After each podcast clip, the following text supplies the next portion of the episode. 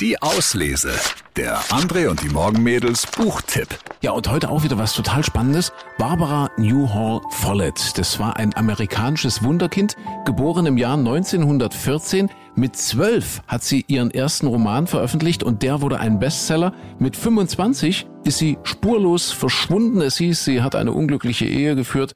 Ja, mit 30 Dollar in der Tasche verließ sie eines Abends das Haus und wurde nie wieder gesehen. Was geblieben ist, ist ihr Buch, das jetzt wiederentdeckt wurde.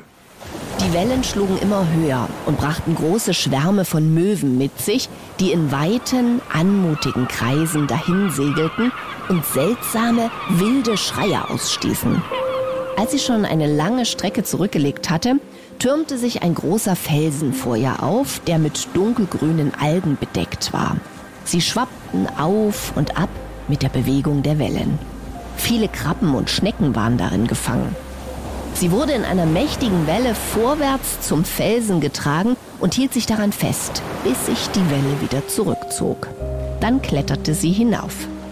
Nachdem sie sich etwas ausgeruht hatte, bemerkte sie einen Schwarm leuchtender kleiner Fische im Wasser. Einige waren goldfarben, andere silberfarben und wieder andere hatten dunkelblaue Streifen aber alle hatten rubinrote Augen.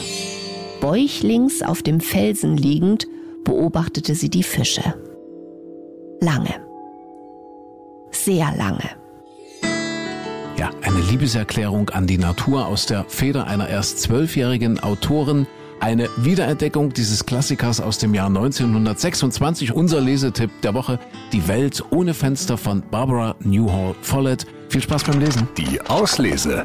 Den Podcast gern abonnieren. Überall, wo es Podcasts gibt.